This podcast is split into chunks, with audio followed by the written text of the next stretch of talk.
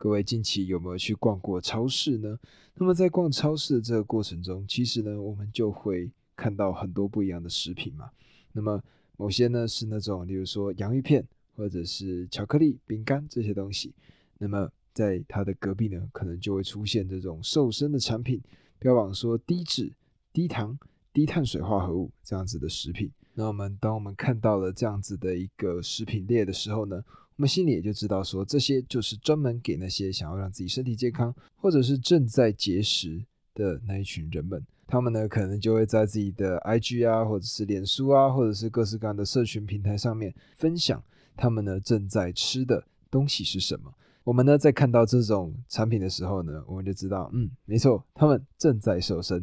但是呢，肥胖与瘦这个东西到底是谁来定义的呢？又或者说，其实肥胖？跟瘦身这两件事情，其实是由某些人所操弄的呢。那么这个呢，就是我今天要来跟各位分享的这一章，也就是《改变未来的秘密交易》里面的一个片段，叫做“谁决定 BMI 多高算胖”。那在这里面呢，我们呢就会看到关于 BMI 它到底是有多么的离谱，关于节食跟肥胖它到底是有多么奇怪的一个。定义这些大公司呢，他们将你们喂胖了之后，再透过各式各样的指标来告诉你们说，OK，你们要瘦身了。而这个时候呢，这些公司、这些财团，他们呢，同时拥有了点心公司跟瘦身食品公司，所以呢，对他们来说，这两个都是双赢的。但是呢，我想我们需要理解一下它的历史。那我们把时间拉回到一九四五年。那么在一九四五年，当时呢，纽约的总部有一个人。统计学家，他的名字叫做 Louis Dublin。他呢，当时正在午休，然后呢，他呢，埋首于各式各样的文件之间。那么在这之中呢，他呢，必须想出一个方案，让他的上司感觉到，哇，这个家伙是个人才。那么这个 Dublin 呢，他观察这些顾客，他们缴纳健保费用的时候呢，发现这些顾客他们的体重对于保费的影响是有非常大的相关联的。那么所以呢，这个时候他呢就想到了一个很特别的方案，他呢就将肥胖的体重门槛稍微降低。那么这个时候呢，原先被认为超重的这些投保的人呢，他们就有一些可能会被列为肥胖。那么借此呢，就可以创造出数万名顾客。而这个标准呢，它到底应该要怎么来设计呢？杜柏林他设计了这一个非常大家都一定听过的这个指标，叫做 BMI。BMI 呢，就是将我们的体重去除以我们的身高的平方，那么这个呢就会得出一个确切的数字。那这个数字呢，就是 Dublin 他们所使用的。而这个数字呢，就让当时美国人口有半数的人都被重新定义为超重或者是肥胖。那么举例来说呢？全世界跑最快的男人，我们都知道是闪电波特 Usain Bolt。那么他呢，居然也被算进了肥胖之列。很多的健美选手，其实呢，如果用 BMI 的这个数据来算的话，其实他们大多数都是超重的。你看馆长这样子的身材，他呢其实是非常强健的一个身材。但是如果将他这个身材呢套进了 BMI 的这个数据量表里面呢，会发现他呢是明显超过。BMI 的正确正常平均的指标的，所以呢，BMI 大家可以知道，首先它是一个很大的问题。但是呢，在当时的美国呢，很多人他们对于这个 BMI 的这个背景其实并不是很理解。所以呢，当我们看到了指标改变的时候呢，我们呢就会很自然而然的认定我们在这个框架里面，那么我们呢就会开始用它的数字去计算出来我们的 BMI 数值。那么，如果在正常范围里面的人们呢，我们呢可能会或多或少的有那么一丁点儿的优越感。那么，这个呢就是 BMI 当时所造成的影响。多的家庭主妇呢，他们就不得不跑去看了医生，然后呢，根据这个最新的这个 BMI 值去计算呢，就发现他们的身体已经造成了危机。更为离谱的事情呢，就是在一九六零这个年代的时候呢，《纽约时报》他们报道了一个横扫全美的一个现象。也就是这些妈妈们呢，他们会调配婴儿配方的奶粉，然后自己喝。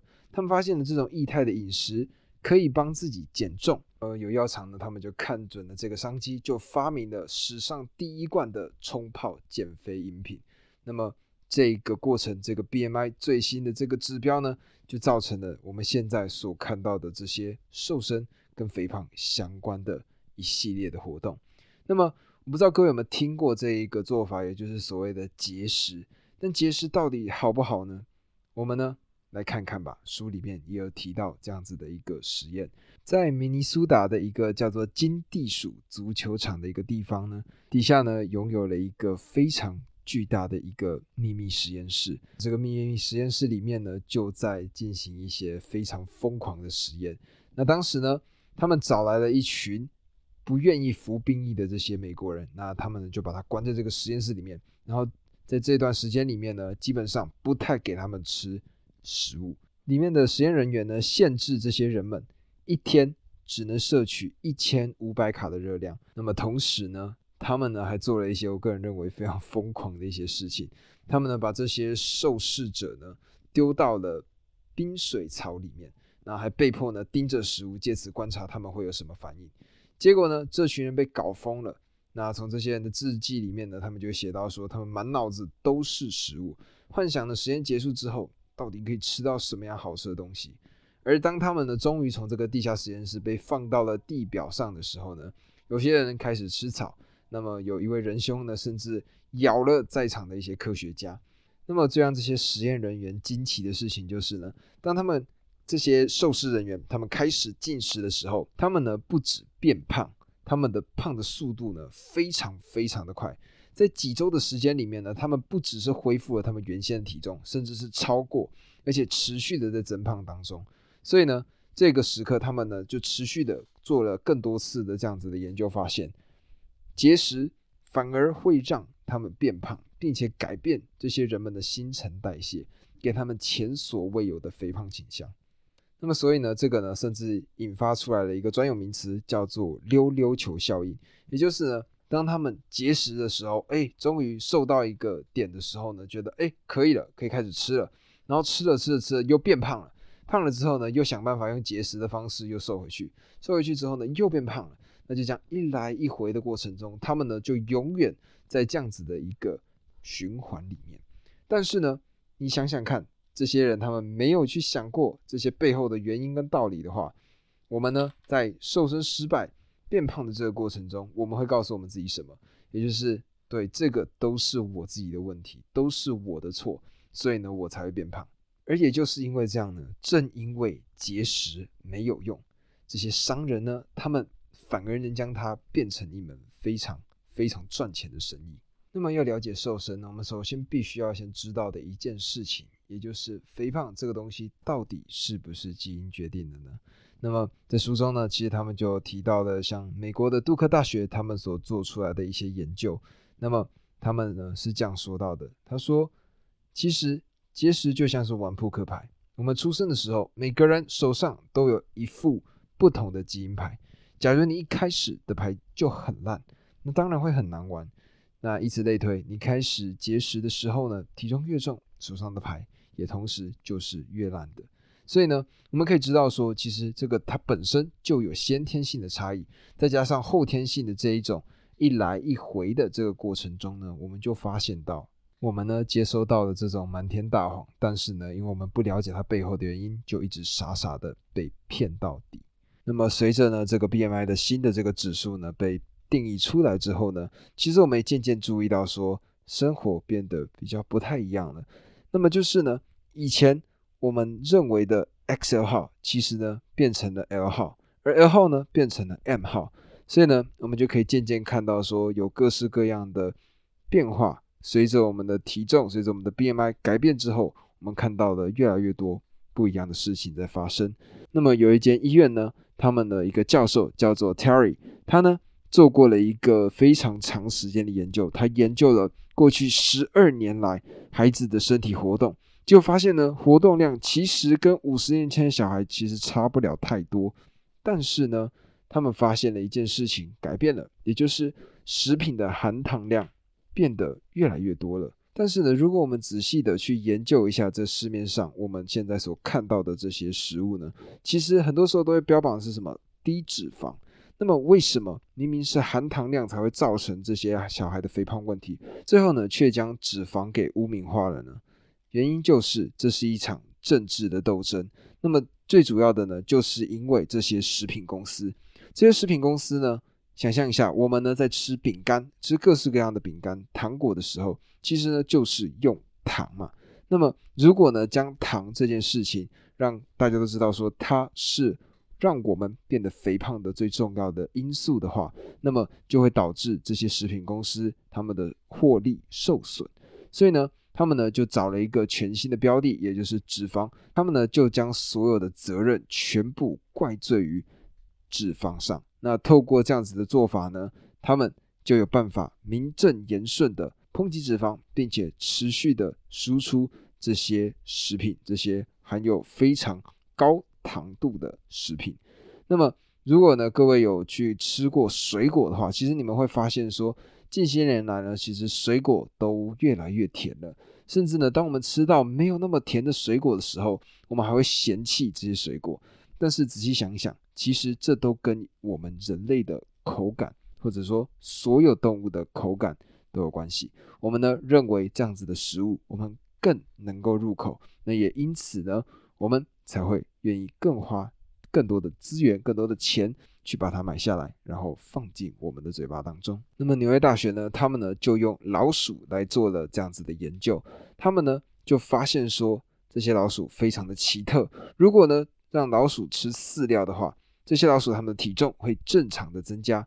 但是呢，只要吃超市的加工食品，如例如说含糖的麦片啊，或者说点心这类的东西，他们呢几天内就会像吹气球一般，整个身体膨起来。他们对糖的胃口从来没有满足过，就是继续的吃，就算肚皮快要撑破了，他们也不会停下来。那么这个呢，让我想到的是说，诶，各位有没有印象？就是很多女生会说，甜点是第二个胃，也就是说，他们呢可能在吃完饭之后呢，那吃饱了，他们呢还是可以再花更多的空间去吃甜点。那其实呢，这就是同样的道理，因为呢，我们对糖有非常非常深的渴望。那在同个研究中呢，他们也发现到说，当节食的时候，若摄取的糖越多，我们身体呢就越容易营养不良，因为对于糖分的摄取可以说是完全没有止境的。那么反而呢，会让我们的身体逐渐缺乏必需的营养。那么换句话说呢，就是我们会因此而吃不饱。那么这个研究呢，他们指出说。